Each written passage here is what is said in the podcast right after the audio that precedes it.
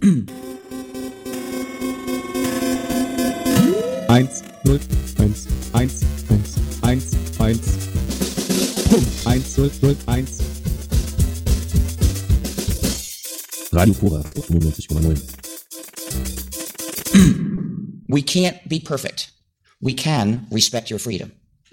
And there is all the difference. Punkt. Und damit ein herzliches Willkommen zu diesem Samstag, zu diesem Abend, zu diesem Märztag. Ähm, wir möchten wieder eine Sendung machen. Wir sind heute zu fünft. Es sind wieder die Technik-Nerds der Stadt für euch am Start. Und ähm, erstmal Begrüßungsrunde. Ich möchte ganz herzlich euch alle begrüßen. Hallo. Hey, hey, hey, hey. hallo. Hallo. Guten Abend. Vielleicht kennen, erkennen Sie, ihr manche diese Stimmen. Wenn nicht, wir sagen auch nochmal die Namen. Der Jotilux ist da. Hi. Und der André. Hey, hey. Und der Stefan. Und äh, ja, er nickt. Der auch. sehen im Der Radio. Push-to-Talk-Button noch finden. Ganz dolle freue ich mich, dass unser Freund Daniel heute mit bei uns in der Sendung ist und wir gemeinsam diese Stunde gestalten wollen. Hallo Daniel. Ähm, hallo euch allen und hallo natürlich auch allen Hörerinnen und Hörern da draußen, die an einem Samstagabend nichts anderes zu tun haben, als uns zuzuhören. Das freut uns natürlich alle sehr. Es ist so wunderbar, deine Stimme im Radio zu hören, will ich jetzt mal staten als Sendetechniker, der durch eine Schule von dir auch ging. Ähm, aber um das Ganze ein bisschen äh, vielleicht lockerer einzuleiten, habe ich gedacht, wir reden vielleicht mal über unser Setup. Ähm, wir sind, also vielleicht ist das auch Meta und nicht interessant, aber in der Zeit der Pandemie, vielleicht müssen Podcasts und Sendungen das auch so ein bisschen durchschreiten, damit andere sich drin wiedererkennen können. Ähm, es klappt nie alles beim ersten Mal immer. Also zum Beispiel bei mir äh, ist heute die Webcam wieder stehen geblieben, das USB ist eingefroren. Dabei vergisst mein XFCE-Desktop, mein X-Face-Desktop, ähm, einfach seine Einstellung. Wenn ich dann neu boote, ähm, muss ich erstens mal die Kamera rausziehen, sonst geht der Rechner nicht neu an. Und wenn die Kamera dann raus ist und der Rechner neu hochfährt, dann sehe ich einen Desktop, der ist so ganz schlimm verstellt, also noch nicht mal Default, sondern irgendwie es fehlt was und wird nichts angezeigt. Ich kann die Maus nicht benutzen so richtig. So, und äh, ja, keine Ahnung, dann muss ich immer so eine gewisse Datei löschen. Und jetzt hoffentlich hält das jetzt alles durch. Wir wollen uns nämlich während der Sendung auch sehen, damit wir uns, äh, weiß ich nicht, besser unterhalten können und das auch angenehmer ist für euch und Sie, uns zuzuhören. So, und ich habe gehört, ihr hattet auch alle irgendwelche Querelen. Mit Windows wäre das nicht passiert. Meinst du? Ich weiß nicht, ich habe schon so lange keines mehr. In der letzten Sendung hast du noch kritisiert, dass ich gesagt hätte, äh, äh, was, der benutzt wieder Windows. Aber wir hatten schon mal eine Sendung, wo so eine USB-Webcam uns fast die gesamte Aufnahme zerschossen hatte, als wir dann Störgeräusche auf dem Studiorechner hatten und keiner wusste, wo die herkamen und wir irgendwie eine USB-Webcam dran hatten. Kannst du dich noch dran erinnern, Tim? Das Ja, war, ne, glaube ich, entweder- auch im Korax-Studio, oder? War das im Ja, Korax-Studio das- oder war das bei euch war, zu Hause? Das, ne, das war im Korax-Studio, kurz vor live und keiner wusste so richtig, wo es für Schreck herkam. Von der Kamera hast du bestimmt gehört, das ist bestimmt in irgendeinem Protokoll aufgetaucht. Natürlich ist es in einem Protokoll aufgetaucht. Ja. Alle Dinge, die sozusagen irgendwie, also zumindest ein großer Teil der Dinge, die vorfallen, äh, tauchen auch in einem Protokoll auf. Aber ähm, solche Dinge wie eine USB-Webcam stört die Soundausgabe, ähm, die ziehen oftmals Dinge nach sich, die könnt ihr euch gar nicht vorstellen. Ich kann euch das ja gleich dann nachher mal erzählen. Und das kannst du uns auch gleich erzählen, wenn die anderen keine Technikprobleme mehr haben. Nee, tatsächlich habe ich äh, die komplette Soundkarte rausgeschmissen, äh, weil sie äh, natürlich, wenn sie in einem Senderechner, in einem Sendestudio irgendwie gebraucht wird und man sich darauf verlässt, ähm, kann es natürlich nicht sein, dass sie durch irgendwie so kleine Piepmätzchen macht und sich durch alles Mögliche irgendwie äh, stören und aus der Ruhe bringen lässt. Und ähm, es war tatsächlich so, dass die äh, es einen bet- bestimmten Typ Soundkarte betrifft, das ähm, Easy Juliet, ähm, da ähm, die waren lange Zeit äh, sozusagen auch eine günstige Einsteiger-Referenz-Soundkarte für Desktop-PCs, ähm, klingen gut, aber ähm, seit einer gewissen Weile werden die Treiber nicht mehr weiter äh, entwickelt. Und es gibt tatsächlich, ich habe noch zwei Stück im Einsatz, also ich hatte noch zwei Stück im Einsatz, ähm, die muckern einfach unter Windows 10 rum. Und ähm, ja, dann sieht man sich halt gezwungen, irgendwie nach einer neuen Lösung zu suchen. Und ähm, das kann ich einfach ja kurz erzählen. Ich habe erst überlegt, äh, investiert man nochmal in eine wirklich äh, Profi-Soundkarte? Sind Soundkarten noch up-to-date? Wenn man sozusagen mal so ein bisschen umguckt, sieht man ja, dass es immer weniger werden, äh, die sozusagen so PCI oder PCI Express äh, Steckkarten äh, irgendwie, die man da reinwirft, sondern es gibt ja ganz viel über USB oder vielleicht noch irgendwie Firewire 800 oder so. Aber das ist ja alles nichts, was ich irgendwie sozusagen in so einem Studio-Setting haben möchte. Und ähm, das heißt, das war schon mal ähm, irgendwie eine Herausforderung, da was zu finden. Meistens, wenn ich eine Mehrkanalausgabe möchte, dann greife ich äh, aktuell immer noch zu äh, Sachen von der Firma Marian aus Leipzig, die sozusagen schnuckliche Soundkarten herstellen. Ich freue mich ja auch immer, wenn ich ein bisschen sozusagen mit dem, was ich bei Coax tue, die lokale Industrie irgendwie unterstützen kann. Aber da kostet eben sozusagen irgendwie eine ordentliche Soundkarte 500 Steine und also 500 Euro für alle Hörerinnen, äh, genau, oder ein halbes Kilo 1000 Euro, ich weiß es nicht, wie man das sagt. Also kosten halt 500 Euro, ist ein ganz schön ähm, happig und ähm, deswegen habe ich geguckt, wie ich da ein bisschen drum rumkomme. Könnt ihr mir noch folgen? Total, ich Ja, finde es super spannend. Ja, und zwar habe ich inzwischen, ähm, bin ich an anderen Stellen, gar nicht so unbedingt bei Radio Koax, aber an anderen Stellen habe ich mich mit ähm, ja, äh, Audiosignalen über IP-Lösungen beschäftigt und eine leider nicht freie, aber ähm, gut funktionierende Variante ist ähm, Dante, also Audio over IP. Ähm, es gibt sozusagen ist von einer neuseeländischen Firma entwickelt und äh, wird von denen sozusagen vorangetrieben. Und inzwischen gibt es aber eben so viel Hardwarehersteller, die sozusagen einzelne Dante-Komponenten gebaut haben, so dass es ähm, gerade eine Lösung ist, die sich sozusagen so irgendwie durchsetzt ähm, oder die man zumindest sozusagen im Profibereich auch verwenden kann. Und deswegen habe ich Folgendes gemacht. Also an dem Rechner hinten habe ich eine zweite Netzwerkkarte eingebaut. Für diese Netzwerkkarte gibt es eine Dante virtuelle Soundkarte, eben leider nur unter Windows. Damit habe ich irgendwie 16 Kanäle rein und raus digital zur Verfügung. Da habe ich gleich eine Soundkarte genommen, die PoE noch kann, das heißt, die haut noch Strom raus habe dann hinten an dieses Netzwerkkabel ähm, auf der anderen Seite ein sogenannte, also so ein Dante Dongle rangebaut, was mir sozusagen das Netzwerksignal, also das Dante Signal wieder wandelt auf einen ASEBU Eingang und ASEBU Ausgang für alle sozusagen ASEBU digitales Audiosignal, das mein Mischpult verarbeiten kann, so dass ich sozusagen bei Radio Korax ein ganz, ganz kleines Dante-Netzwerk habe äh, und damit natürlich überhaupt nicht die Dinge ausreizen kann an Flexibilität, die mir Dante eigentlich bietet. Ähm, ähm, aber ich habe sozusagen irgendwie dann vielleicht insgesamt mit der tollen Soundkarte und dem Adapter vielleicht 250 Euro und für die Dante-Lizenz nochmal 30 Euro bin ich bei 300 Euro gelandet und habe sozusagen Komponenten, von denen ich erhoffe, dass sie auch sozusagen, wenn sich das Setting mal noch ändert, ich die durchaus weiterverwenden kann, weil ähm, ich jetzt auch in den letzten Jahren öfter daran gestolpert bin, dass wirklich ich eben auch zum Beispiel von Marian sündhaft teure, super geile Hardware habe und die Treiber einfach nicht mehr verfügbar sind. Und ich mich so ärgere, wenn ich, also wirklich sozusagen 500 äh, Euro Mehrkanal Soundkarten, ähm, ich, das letzte, was es gibt in Windows 7 32-Bit äh, ist und ich dann gezwungen bin, ähm, irgendwie diese Hardware in die Tonne zu treten. Die kann niemand anders mehr für irgendwas verwenden und ich bin dann immer so traurig. Habt ihr sowas auch manchmal, dass ihr Dinge sozusagen viel zu früh wegwerfen müsst, äh, weil es da einfach keinen Support mehr gibt? Na klar, greif in deine Hosentasche. Ähm, wie viele Handys tun wir weg, weil sie nicht mehr unterstützt werden? Ja, das ist ja alltäglich geworden, dass die Hardwarehersteller irgendwie keinen Support mehr auf Software liefern. Da wird irgendwas rausgerotzt und nicht mehr weiterentwickelt und dann stirbt das halt nach zwei, drei Jahren. Sind die Juliette-Karten also nicht kaputt? Also meine, die Easy Juliet-Karten, die sind nicht kaputt und äh, bei denen ist es tatsächlich nur so, dass die unter Windows 10 eben äh, immer mal, wir sagen, rumspacken. Also die machen sozusagen immer mal Dinge, die sie eigentlich nicht tun sollten. Ähm, die Sendetechniker ärgern sich, äh, wenn die schneiden und immer Play, Stop, Play, Stop drücken. Äh, bei einem von 1000 Mal kommt danach eben nur noch Kratzen raus. Ähm, dann schneiden die recht oft, dann passiert das halt irgendwie dreimal am Tag. Das ist bei den Easy Juliet und bei diesen ganzen Marian-Sachen, äh, die ich wirklich sozusagen in Studios gerne gehabt habe, ähm, ist es einfach so, dass du eben naja, sie haben schon irgendwie sechs, sieben Jahre gehalten, aber eben äh, sobald das nächste Betriebssystem ansteht und es gibt viele Gründe, eben auch irgendwann sozusagen ein aktuelles Betriebssystem zu nutzen, ähm, dann sind die einfach schlicht ähm, sehr teurer, sehr hochentwickelter Elektroschrott. Hm, Obsolet, sozusagen. Ähm, Wenn es mit Windows 10 nicht geht, hast du es denn schon mit Windows versucht? Haha, um sozusagen an Stefan vorhin anzuknüpfen.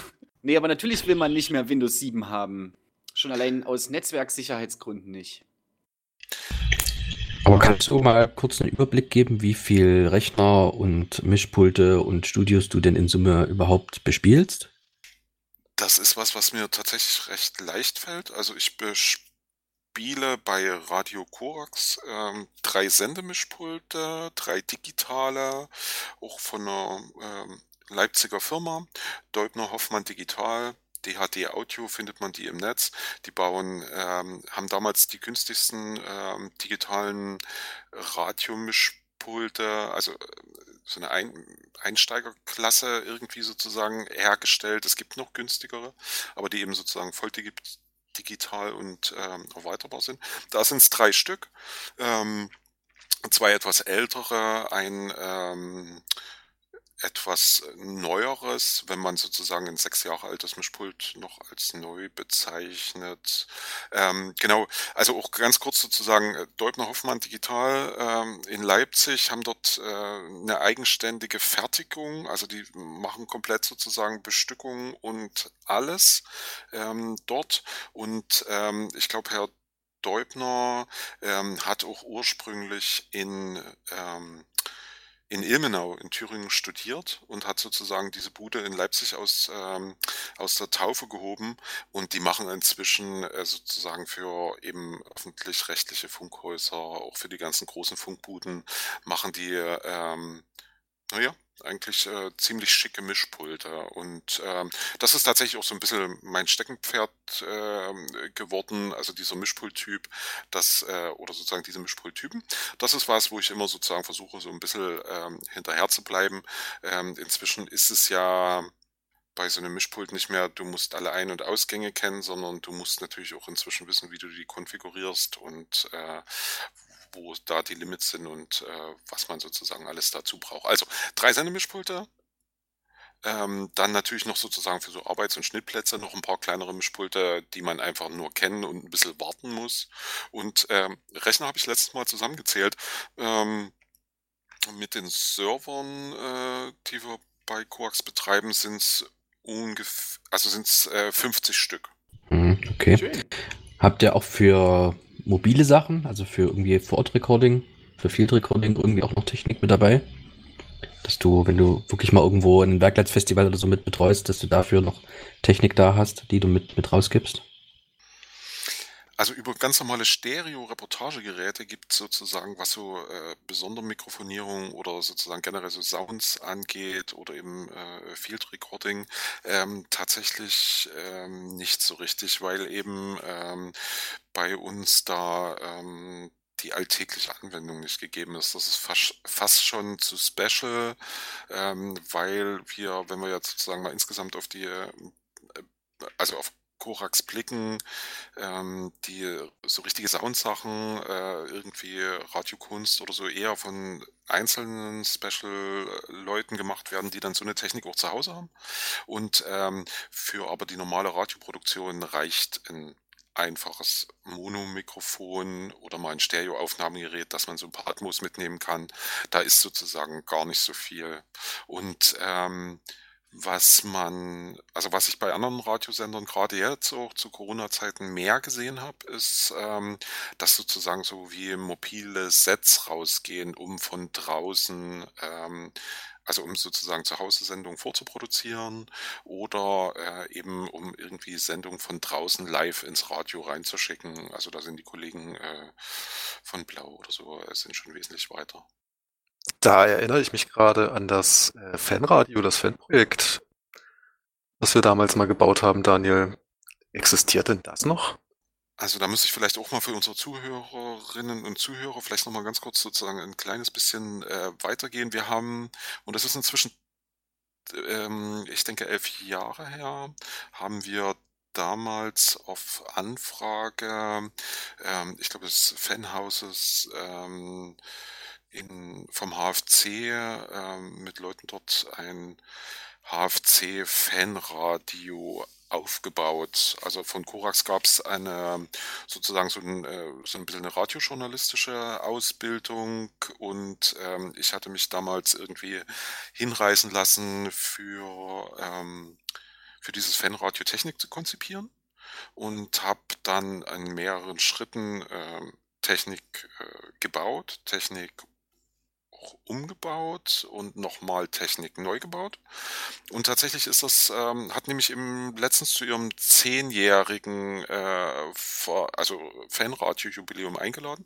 Ja, das gibt's noch, André. Ähm, und ähm, das funktioniert erstaunlich ähm, zuverlässig.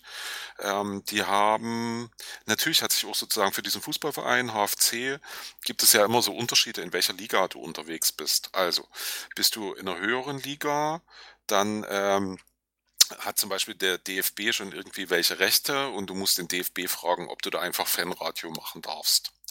Dafür ist es aber in der Regel, spielst du in Stadien, wo es Internet gibt bist du in der Liga zwei weiter unten, dann äh, tust du sozusagen, äh, dann kommst du ganz schnell auf Dörfer, ähm, auf denen es sozusagen keine LTE-Anbindung gibt ähm, und schon gar kein festes Internet und äh, dann werden natürlich sozusagen deine Sachen auch so ein bisschen wackeliger.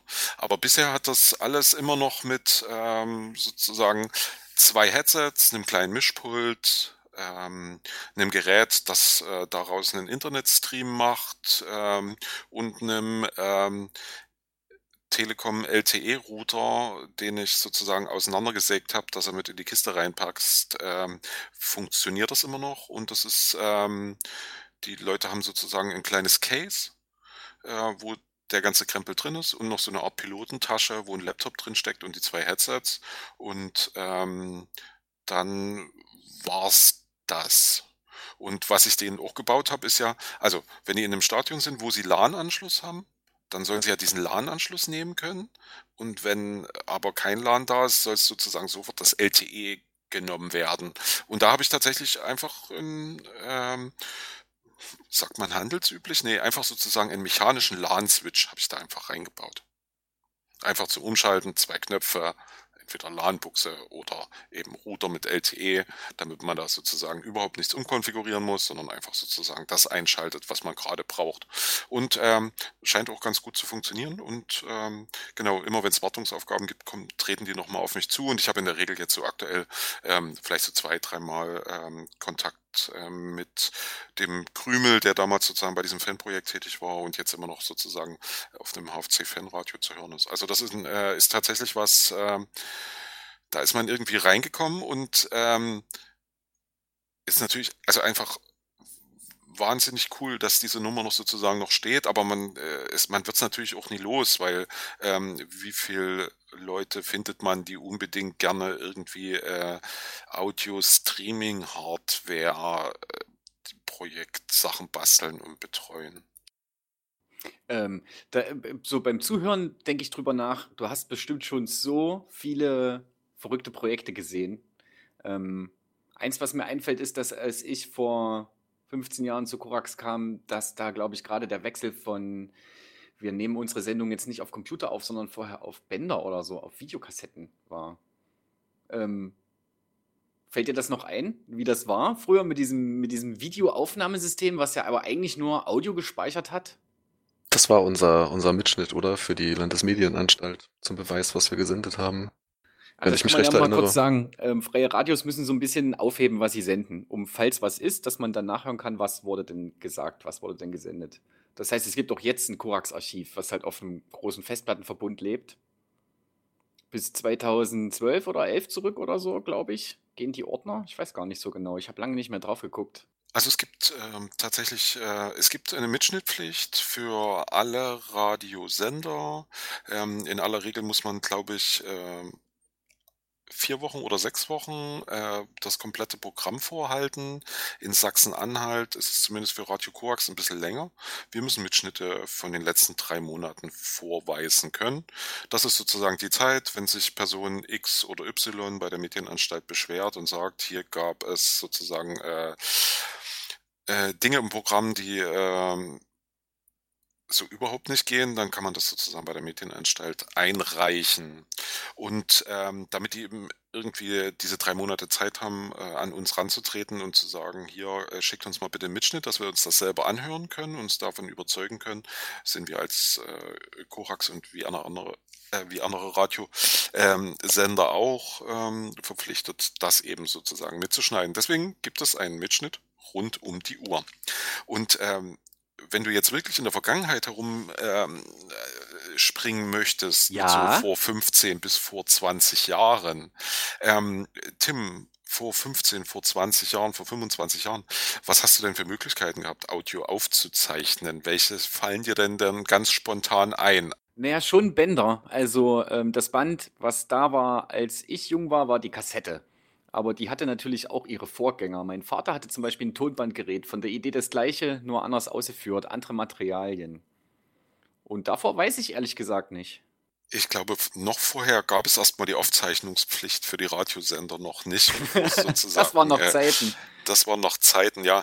Ähm, tatsächlich, Bänder, ich glaube, auch im Profibereich mehr als, also eine anderthalbe Stunde oder ähm, vielleicht zweieinhalb Stunden oder so hättest du wahrscheinlich mit einem Band aufzeichnen können. Ähm, und dann hast du halt relativ schnell relativ viele Bänder rumliegen. Und es war tatsächlich mit den Videokassetten, die ähm, ja zum, also so Standard-Videokassette 180 Minuten, 240 Minuten. Und was gab's drei dann? Stunden. Genau, immerhin drei Stunden am Stück. Und dann gab's ja noch, äh, ihr werdet euch alle erinnern, den sogenannten Longplay-Modus. Ja, also alle kennen die Longplay-Taste, sodass ich ähm, es tatsächlich Bänder gab, die ähm, acht Stunden Audio aufgenommen haben.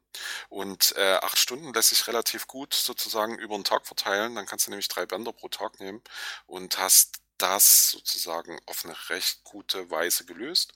Ähm, ich kann dir nicht mal sagen, wie das ähm, kommerzielle oder öffentlich-rechtliche Radios zu dieser Zeit gemacht haben, wie die ihr Sendesignal mitgeschnitten haben. Ich kenne tatsächlich nur aus dem nicht kommerziellen Bereich ähm, diese Videorekorderlösung und die bedeutete dann in aller Regel, dass man mindestens zwei Videorekorder hatte. Einer lief immer, im nächsten hat man sozusagen schon äh, das Band eingelegt und dann musste man eben alle acht Stunden mal auf Rekord drücken. Ähm, Radio Koax hat heute noch einen Fundus an alten ähm, Videokassetten im Keller liegen. Die liegen da vielleicht etwas feucht und ähm, es gab tatsächlich äh, in den letzten 15 Jahren eine Person, die ähm, im Rahmen der Radio-Revolten, der letzten Radio-Revolten 2016, Radio-Revolten, ein Kunstfestival, das Radio Korax schon zweimal in seinem Leben ver äh, veranstaltet hat, aber sich immer zwischendrin zehn Jahre Zeit lässt, ehe man das wieder tut. Ähm, und da hat im Vorfeld ähm, Georg Wellbrock, den ihr vielleicht auch aus äh, Sendungen kennt wie dem Buchfink oder ähm, im Kopflokalisation IKL immer äh, irgendwie 0 Uhr mittwochs äh, und auch in der Wiederholung am Samstag, müsste heute Nacht vielleicht auch noch kommen. Äh, Genau, Georg Wellbrock ist mal in dieses Archiv hinuntergestiegen und hat mal zwischen diesen ganzen alten Bändern gewühlt und hat mal so ein paar alte Zeitzeugen hervorgekramt und mal so ein paar alte Sendungen rausgesucht. Ähm, genau, ansonsten ähm, können wir tatsächlich recht froh sein, dass ähm, auch die Medienanstalt äh, Radio Korax noch nie aufgefordert hat, ähm, Mitschnitte einzureichen, weil es tatsächlich ähm, noch eine Programmbeschwerden gab. Und das ist ja was, was man sozusagen jetzt, äh, genau, das ist ähm, durchaus eine gute Sache, bin ich sozusagen recht froh. Das heißt, wir tun jetzt über Jahre Mitschnitte anfertigen, ähm, aber nicht umsonst, wir brauchen die selbst bei uns im Radio. Manchmal Klar, geht immer mal was Automat- verloren. es geht immer noch mal, äh, es geht immer was verloren und ähm, tatsächlich ähm, wenn ihr sozusagen die ganze Zeit äh, hier meine Stimme hört, äh, die anderen beiden, nämlich äh, Stefan und André, haben äh, zumindest äh, an diesem ersten äh, Mitschnitt-Service, Mitschnitt-Server, äh, haben den eingerichtet. Äh, ohne die gäbe es diese Umstellung, also diesen Sprung von der ähm, von der Videokassettenwelt in eine, wir haben automatisch irgendwie MP3s rumfliegen Welt ähm, gar nicht. Also das ist auch was, äh, ist jetzt dann auch doch eine Weile her. Du musst Push-to-Talk drücken. Stefan drückt Push-to-Talk. Ich drücke Push-to-Talk, wechsle zwischendurch die Fenster, verliere meinen Push-to-Talk-Fokus und bin still. Wir üben alle. Du hast es ja gesagt, Tim, am Anfang. Also nochmal, ich muss dem insofern nochmal widersprechen, als äh, dass als ich dieses Radio äh, kennengelernt habe, das auch schon wieder irgendwie länger her ist, ähm, tatsächlich ein Windows-Rechner im Schrank stand und noch ke und keine Bänder mehr. Es gab irgendwie so eine Windows-Software zwischendurch nochmal im Einsatz. Stimmt, der DAT-Rechner. Ha! Oder? War das der? Ich glaube, es war auf dem DAT-Rechner mit drauf. Okay. Ähm, es war auf dem DAT mit Rechner, äh, DAT-Rechner mit drauf. Und ähm, die kleine Software hieß ähm, Total Record oder äh, ähm, Total Recorder oder so ähnlich. Ich habe tatsächlich die Lizenz noch von damals. Also es war ein kleines Stück Windows, das einfach sozusagen so scheibchenweise dir äh, eine Stunde Audio immer aufgenommen hat. Äh, ich habe letztens mal wieder geguckt, ob ich die für den Notfall mal wieder raufkrame, wenn ich mal schnell sozusagen dauerhaft Sachen mit äh, ähm, schneiden will. Wir können das ja sozusagen irgendwann äh, schickt uns eine E-Mail, falls ihr wissen wollt, wie man sozusagen über Windows scheibchenweise jede Stunde ein neues Audio aufnimmt. Nein, äh, du hast recht, äh, Stefan, da ist äh, tatsächlich habe ich auch schnell mal ein paar Jahre verschluckt. Ähm, das ist ähm, genau zwischendrin. Und äh, André, was du gesagt hast, der DAT-Rechner. Es ist tatsächlich ein äh, schöner Name. Warum heißt der DAT-Rechner? Ich habe inzwischen schon Praktikanten gehabt, äh, die hießen DAT. Ähm, das hat aber überhaupt nichts äh, damit zu tun. Und zwar ähm, stand damals für Digital Audio Tape und war ein PC, der genau dieses Digital Audio Tape Aufnahmegerät, also den DAT-Recorder ersetzt hat und deswegen wurde der DAT-Rechner genannt. Und ähm, der war hauptsächlich dafür zuständig. Äh, Radio Korax hat seinerzeit vor den, äh, also vor vielen Jahren, das ähm, Programm vom Abend automatisch am nächsten Nachmittag wiederholt oder so ähnlich. Also es gab so richtig harte Wiederholungen. Und die wurden sozusagen ähm, mit dem DAT-Rechner erst DAT-Gerät, dann später DAT-Rechner gemacht und wurden dann sozusagen automatisch dem Programm, also nicht automatisch, sondern händisch dem Programm wieder zugefügt. Halleluja. War so, war so ein fester Wiederholungsblock, der sich, der jeden Tag gleich war. Und dafür wurde sozusagen ähm, der Rechner verwendet. Daran kannst du dich noch so im Detail erinnern. Ich erinnere mich jetzt auch, nachdem du das hervorgeholt hast, aber das war weg. Wie ist es jetzt? Jetzt ist es, ähm, jetzt wird viel bespielt, ne? Ähm, jetzt gibt es eigentlich nur zwischen dem, es gibt vormittags eine Wiederholungsfenster, äh, wo aber nicht unbedingt wiederholt werden muss, wenn da was passiert, ist es auch live. Also zwischen den zwei Magazinen. Und der Ground Zero ist mehr oder weniger auch nicht mehr so eine harte Wiederholung von was da war, packen wir einfach wieder rein, sondern das ist auch eine gestaltete Wiederholung, wenn du so willst. Da werden zu Themen auch wieder Sachen zusammengeschnitten und ähm, das wird so alles ein bisschen eingebettet. Das hat sich also auch das Programm seitdem natürlich verändert. So war das ja auch gedacht ursprünglich, ne? Als wir Ground Zero eingeführt haben, sollte das ja das Sendefenster sein, um auch mal die Möglichkeit zu haben, am Nachmittag äh, aktuell, tagesaktuell irgendwie Inhalte präsentieren zu können. Vorher gab es ja nur die feste Schleife, da, das, da waren wir halt gehindert daran, solche Dinge zu, zu tun. Ne? Mir fällt noch eins ein zu dem Mitschnitt. Ich habe 2013 oder so mal ein Python-Skript geschrieben, das nennt sich Mitschnitt Hacker. Und das hatte als, also was konnte das? Das hat sich einfach Audio genommen. Python kann Audio analysieren, da kann dir sagen, das ist so und so lang, das hat so und so viel Samples, das ist hat bla. Und ähm, als Source für diesen, also dann hat er sich das genommen und das einfach neu zusammengefügt. Also du konntest ihm ein bisschen Audio geben, er hat es umsortiert und wieder ausgegeben. Und als Quelle für diesen Mitschnitt-Hacker konnte ich natürlich im Korax das Mitschnittarchiv anschließen. Und somit hatte ich irgendwie sowas wie, weiß ich nicht, terabyteweise Audio, was dann irgendwie zufällig äh, miteinander vermischt wurde. Da gab es dann so Situationen, dass dann das Gesundheitsmagazin mit ähm, subjektiv vermischt wurde oder so. Ähm, was dann zufällig passiert ist, das ist mir dann aufgefallen und dann habe ich die Auswahl verkleinert und habe dann versucht sozusagen Dinge, die so ein bisschen gegensätzlich sind oder die irgendwie schräg zusammenpassen, äh, da ein bisschen ver zu verquirlen. Und kam das mal zur Sendung oder hast du da sozusagen mal mehr mitgemacht oder ist das sozusagen immer nur eine Spielerei für dich geblieben? Das gab's mal. Also entweder es gibt eine Sendung für die vernetzte Welt mit Schnitthacker Ja. oder ich wurde dann von Ralf eingeladen zu seinem. Ralf hatte auch so Kunstsendungen. War das zu dem Move Festival? Hat er eine Reihe gemacht oder so? Äh, Und äh, im Rahmen von dessen haben wir das dann auch nochmal behandelt irgendwie. Oder wenn es nicht Move war, war es irgendwas anderes. Das weiß ich leider nicht mehr so genau.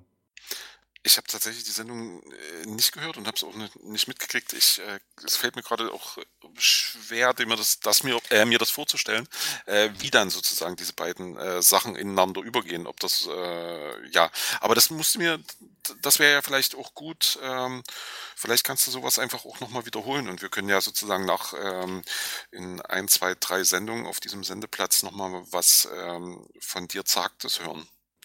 Vielleicht, aber ich weiß nicht mehr, ob ich dazu noch stehen kann. Das war nicht so easy listening. Heutzutage würde ich sagen, man muss noch mehr feilen. Früher war mir das egal. So die Professoren sich das erstmal anhören.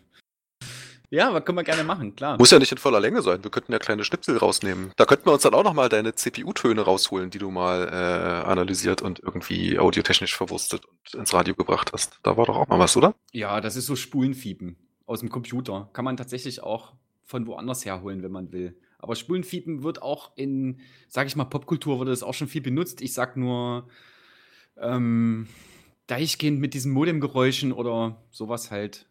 Ähm, Jotilux hat eine Uhr äh, ins Videokamerabild gehalten. Das heißt, wir sind jetzt hier bei einer halben Stunde oder so. Ähm, Daniel hat äh, ein Lied mitgebracht. Das wollen wir jetzt spielen. Willst du was dazu sagen, während ich mich wegdrehe und vier Knöpfe drücken muss? Ich kann natürlich was dazu sagen, aber das hat sozusagen über, äh, überhaupt nichts Hacker-mäßiges zu tun. Und zwar Six Six Sputnik äh, war eine Band, ich glaube, äh, da war ich sowas wie 13, 14, wo die mal in den Hitparaden hoch und runter liefen und schon sozusagen so ein bisschen äh, irgendwie äh, zukunftsträchtige äh, Geräusche da sozusagen in äh, die Charts geworfen haben.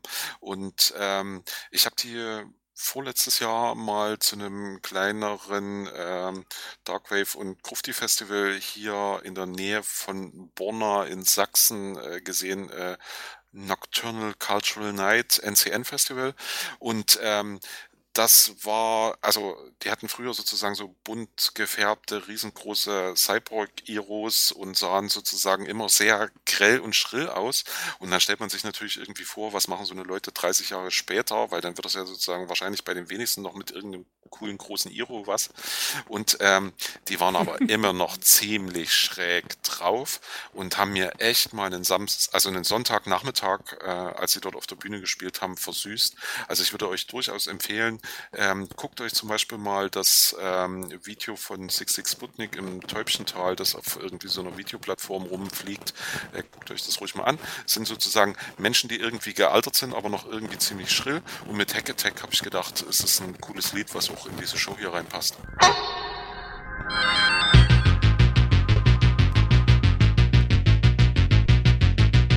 Supercomputer.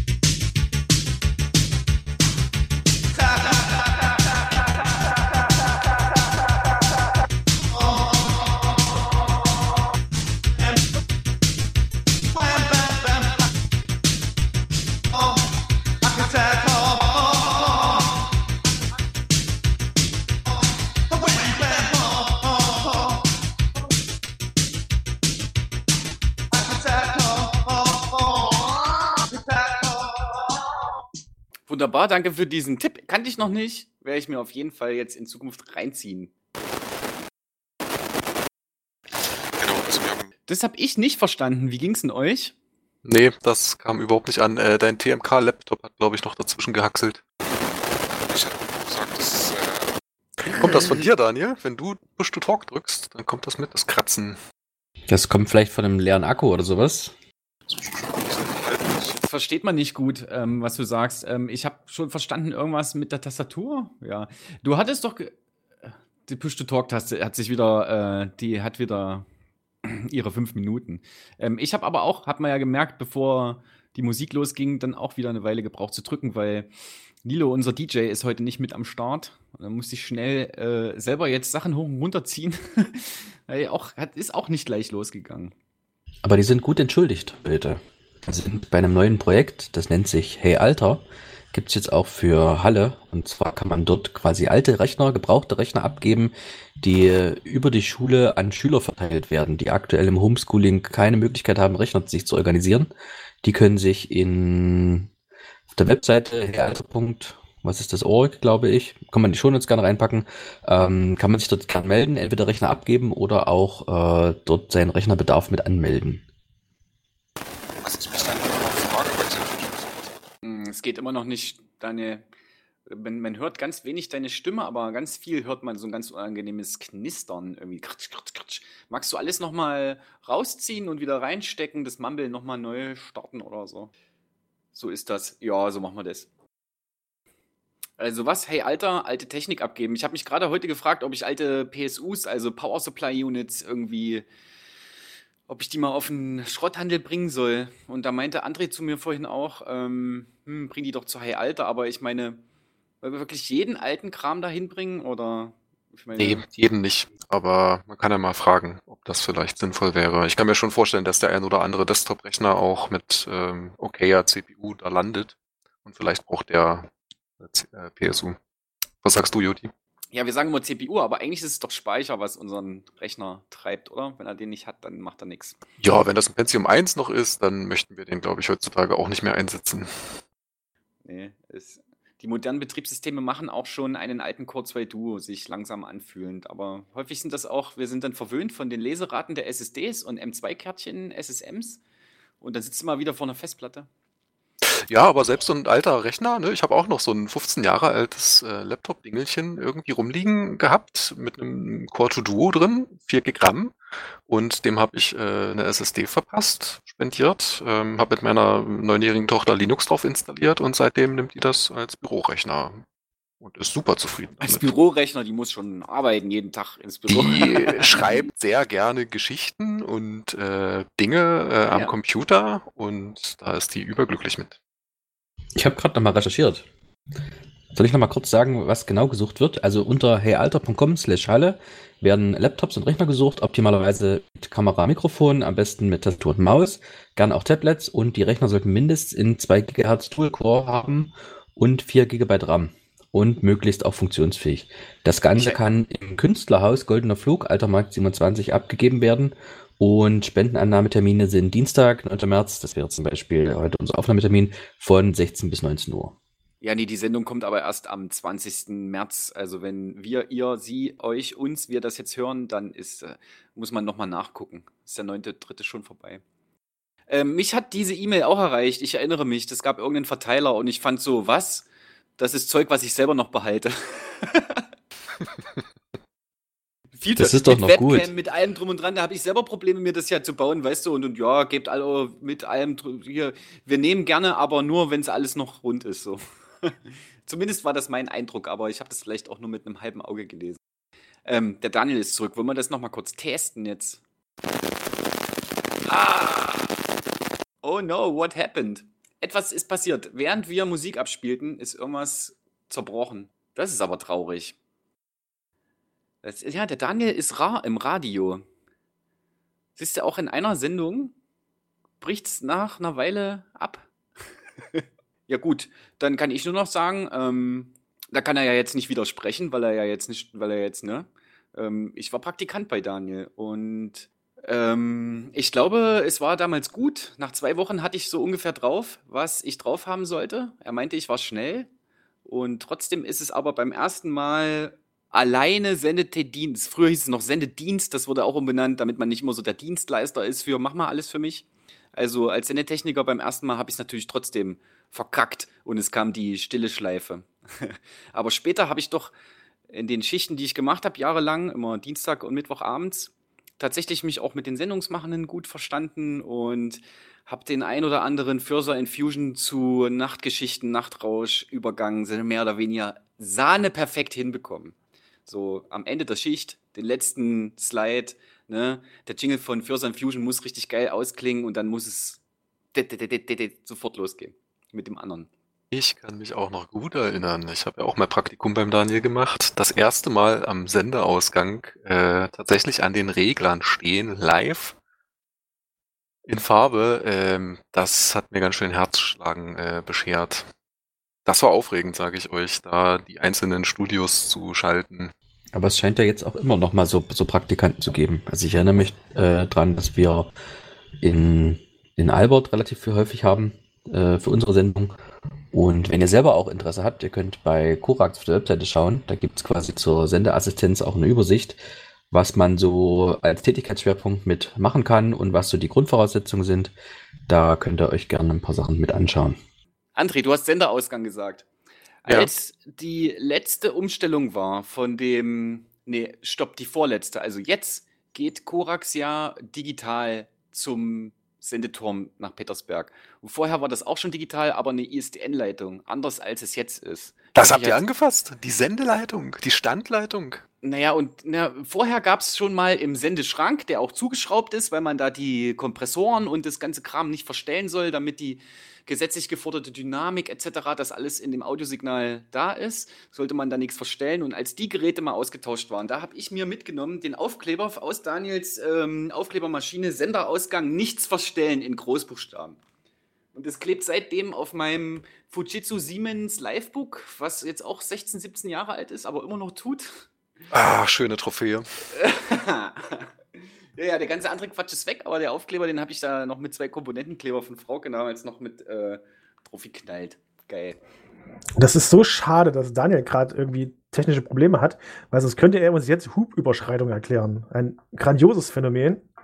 Äh, da will ich eigentlich fast nicht drauf verzichten, dass Daniel hier doch nochmal online und auf dem Sender de- das Phänomen der Hubüberschreitung erklärt. Ist es das, was die Geräte da alle ausmerzen sollen, oder was? Wir sagen, wir warten einfach mal, gucken, dass Daniel das noch wieder zusammengesteckt kriegt. Und dann lassen wir ihm das Wort. Ja, ist gut, merken wir uns. Ich glaube, dass wir eh wahrscheinlich Tim noch mal die Schere in die Hand nehmen muss. um Oh nö. Ach, ein bisschen was rausschnippeln geht doch fix. Ja, das sagst du.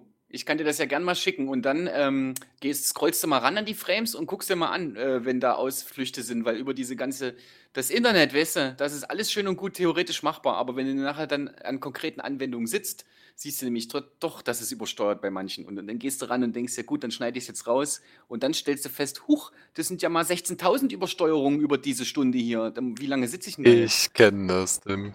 Ja, Also ja. ich bin noch nicht bereit, äh, jetzt gerade in dem Moment zu sagen, ich schneide noch was. Ja, wir, kann ich Wir verstehen. warten jetzt auf Daniel und es sind noch 10 Minuten Sendung.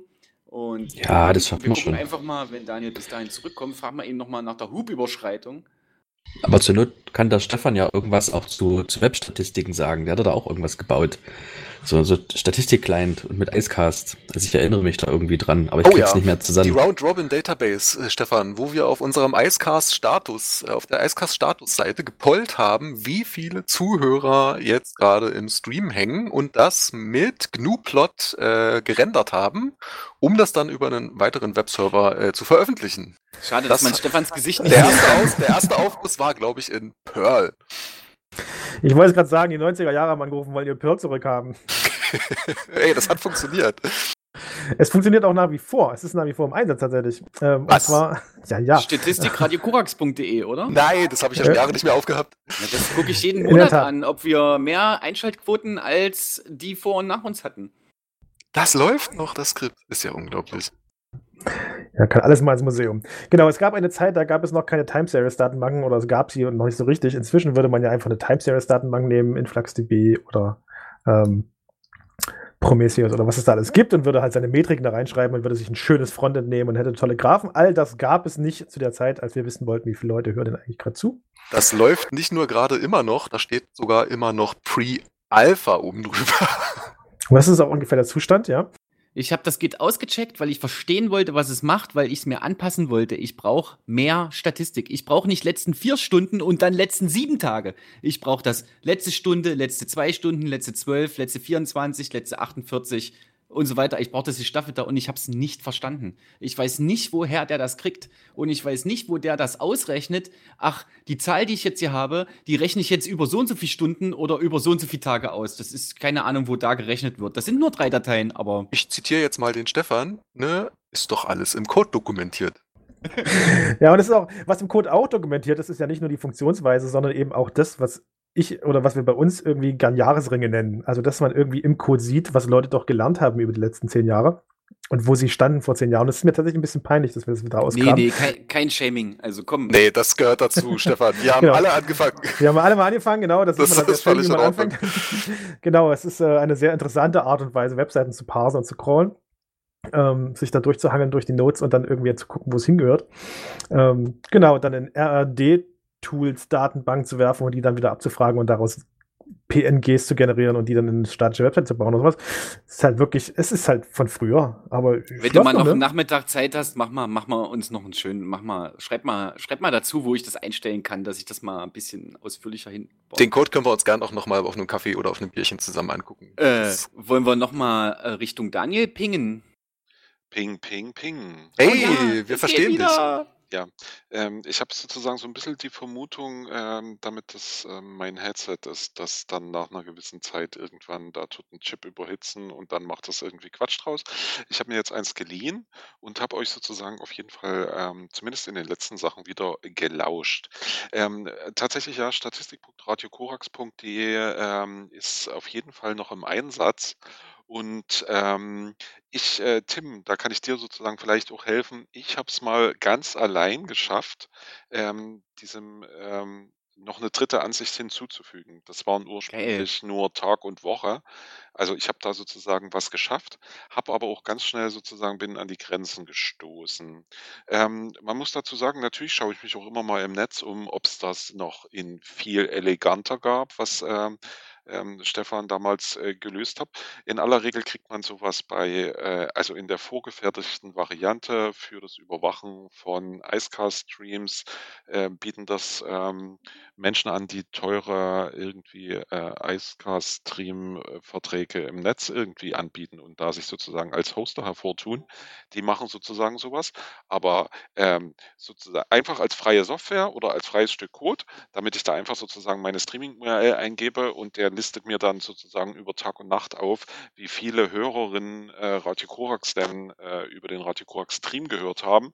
Ähm, da freue würde ich mich sehr freuen, wenn ihr etwas kennt. Ich kenne es nicht. Hm, Wir hatten zu den Radiorevolten haben wir auch nichts gehabt, was Open Source ist, sondern wir haben auch den Dienstleister genommen, der, äh, den wir da hatten. Wir hatten da so einen externen ähm, Mitschnittstream Internet Verteildienstleister. Ich weiß gar nicht mehr, wie die hießen. Muss ich mal nachgucken. Ähm, aber hier war noch eine, eine, eine Abschlussfrage im Raum, würde ich das jetzt fast mal nennen. Vom Stefan.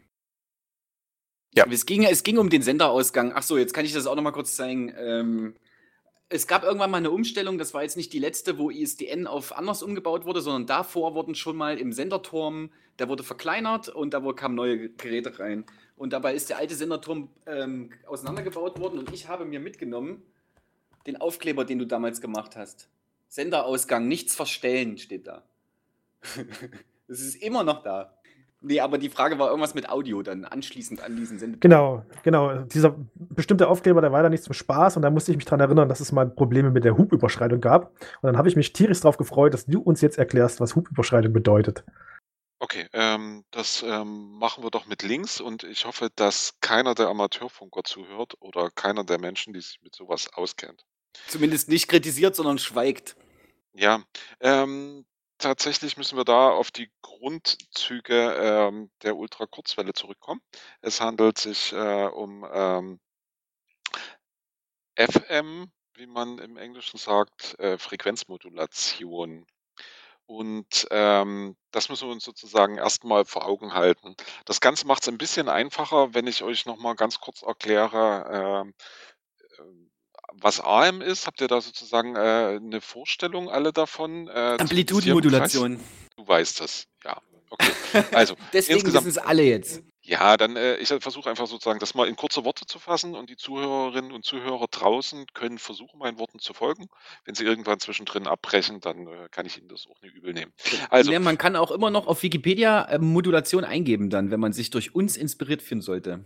Genau, und da fangen wir als erstes mit Amplitudenmodulation AM an. Und zwar, wir haben eine Trägerfrequenz, das ist die 95,9. Das ist sozusagen eine Trägerwelle, auf der surfen wir. Und obendrauf auf dieser Welle wird, je nachdem, wie laut unser Signal ist, ähm, unser Nutzsignal, also unser Radiosignal, ähm, wird sozusagen nochmal eine Welle drauf moduliert. Das heißt, im Zweifelsfall ist der Pegel der Trägerfrequenz dann immer ein ganz kleines bisschen größer, ein ganz kleines bisschen äh, kleiner, je nachdem, äh, wie eben gerade sozusagen das Audiosignal aussieht, das wir eben sozusagen in den Äther senden. So ist es bei Amplitudenmodulation. Bei ähm, Frequenzmodulation ist es so, dass auf der Trägerfrequenz, der 95,9 Megahertz, die eben viel kleinere ähm, Frequenz ähm, sozusagen äh, Pegelausschlag wird äh, dadurch generiert, dass ähm, die Frequenz also dass die Frequenz sozusagen immer ein bisschen größer und ein bisschen kleiner gemacht wird als äh, die eigentliche. Das heißt, ähm, wir beeinflussen nicht wie bei der Amplitudenmodulation letztendlich sozusagen ähm, die ähm, Welle in ihrer Größe, sondern wir tun sozusagen die Trägerfrequenz in ihrer Frequenz ein bisschen variieren. Und das, was ähm, sozusagen ähm, das Audiosignal auslöst, wie sich die ursprüngliche Trägerfrequenz äh, dadurch verändert, dass da eben noch ein bisschen dazukommt oder ein bisschen weggenommen wird, das nennt man den Hub. Und äh, das ist der Frequenzhub. Und ähm, es ist immer so, dass ihr euch das so vorstellen müsst, wir haben ja im UKW-Band immer Lücken, 0,4 Megahertz, ähm, bis es zum nächsten Sender kommt. Also neben der Corax 95,9 ist in Halle nicht gleich auf der 96,0 was zu hören, sondern in Halle und Umgebung wäre das dann eben auch erst auf der 96,3. Und diesen Platz zwischen den äh, eigentlichen Radiofrequenzen braucht man, um sozusagen genügend Platz für den Hub zu haben. Und ähm, der normale Hub ist irgendwie mit 75 Kilohertz begrenzt. Und äh, wenn man zu laut sendet und da keinen Begrenzer für drin hat, dann tut man ganz schnell irgendwie diesen Hub überschreiten. Und das kann im Zweifelsfall dazu äh, führen, dass man eben das benachbarte Radiosignal ähm, einseitig stört. Und deswegen darf man das nicht. Habt ihr ungefähr verstanden, was Hub ist? Ich weiß kann mir Ja. jetzt vorstellen, was das bedeutet. Vielen Dank, Mann. Du bist ja echt ein wandelndes Lexikon. Und Großartig. deswegen ist der Schrank da auch ein bisschen sicher, dass man da ähm, ein bisschen sicher verstaut, ne? Dass man da nicht so einfach an den Geräten mal Hupsenknöpfe drückt und dann ist vielleicht so eine Vorgabe auf einmal nicht mehr eingehalten. Gibt es nicht neben dem Hub auch noch die Forderung, dass es eine gewisse Dynamik haben muss, das Signal? Also es darf nicht zu mm, gleichförmig sein? Ja, es darf auch nicht still sein, ne? Genau, es gibt tatsächlich äh, für Radio- und Fernsehsender gibt es, ähm, ich glaube aber, das sind sozusagen ähm, Auflagen, die aus der Frequenz heraus, äh, also sozusagen daher, dass du ähm, eine medienrechtliche Zulassung hast, bekommst du auch eine Auflage, dass du diese Frequenz bespielen musst. Und damit äh, entsteht für dich auch die Auflage, dass du eben ähm, dir das natürlich mal leisten kannst, irgendwie zu Wartungsarbeiten diesen Sender abzuschalten. Aber du darfst im Sinne einer, wir äh, tun hier keine Frequenzen verstopfen oder so, nicht einfach ähm, die medienrechtliche Zulassung für eine Frequenz beantragen und die dann nicht bespielen.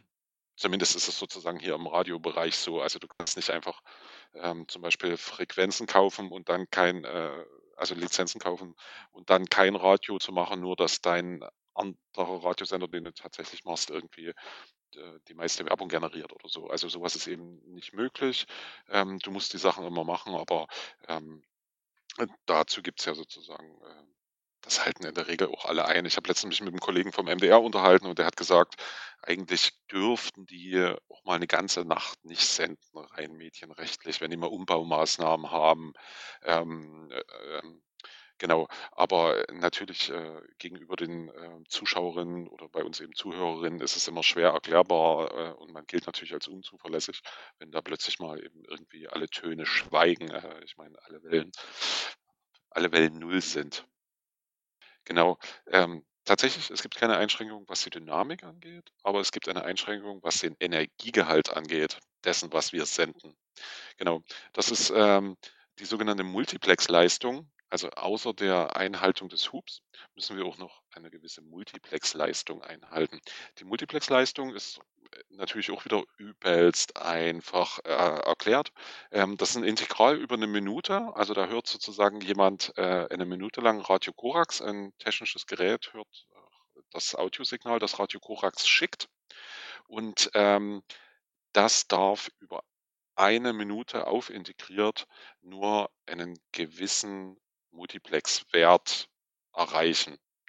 Und ähm, tatsächlich, ich habe es noch nicht ganz rausbekommen äh, und vielleicht hört ja jemand diese Sendung, der uns das sozusagen nochmal erklären kann, ähm, was denn so schlimm daran wäre, wenn man sozusagen irgendwie ein bisschen hochenergetischer senden würde.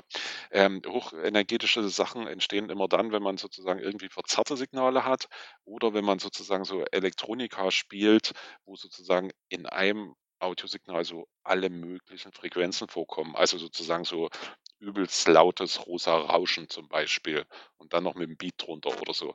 Das bringt tatsächlich, äh, ist hochenergetisch im Gegensatz zu äh, einem leisen Märchen, das ich vielleicht vorlese, wo sozusagen nur meine Stimme zum Tragen kommt.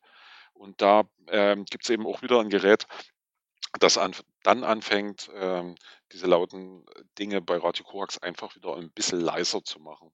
Und ähm, da bin ich sehr froh darüber, jemanden zu kennen, jetzt über sozusagen schon lange Jahre, der, und das ist vielleicht auch noch eine ganz äh, nette Geschichte zum Ende, einfach mal plötzlich vor diesem Sendeturm stand. Also es war ein Tag wie jeder andere.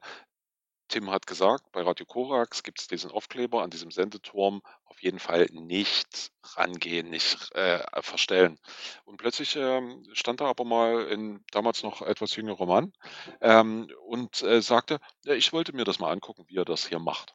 Und das war tatsächlich der Tag, an dem ich Robert Sack kennenlernte. Ähm, der hat bei der Harz-Börde-Welle in, ähm, in Aschersleben, ich sage immer, ähm, mal irgendwie zwei Jahre am Sendeausgang gewohnt. Das ist jemand, ähm, ähm, der das absolute Gehör hat. Also der kann dir sozusagen am Kreischen einer Kreissäge sagen, mit wie viel Umdrehungen die sich dreht. Ähm, das ist mir immer noch sozusagen ein großer Rätsel, ähm, ein großes Rätsel, dass sozusagen Menschen so eine Fähigkeiten haben können. Und äh, der hat sich tatsächlich mit äh, Sound Processing äh, beschäftigt und beschäftigt sich immer noch mit Sound Processing. Und ähm, der hat mir tatsächlich äh, sozusagen alles, was äh, das Sound Processing von Radio Quarks angeht, äh, mal eingestellt und berät mich auch bei äh, anderen Projekten, wo es genau darum geht, ähm, Soundprocessing für so einen Radiosender irgendwie an den Start zu kriegen und mit Hilfe von geeigneten technischen Geräten umzusetzen. Habe ich euch ganz schön zugelauert. Nee, nee, das ist alles super spannend. Das Problem ist nur schon wieder, dass äh, wir jetzt sozusagen ähm, am Ende der Sendung sind. Danke, Daniel. Tschüss. Tschüss. Ciao. Tschüss. Tschüss.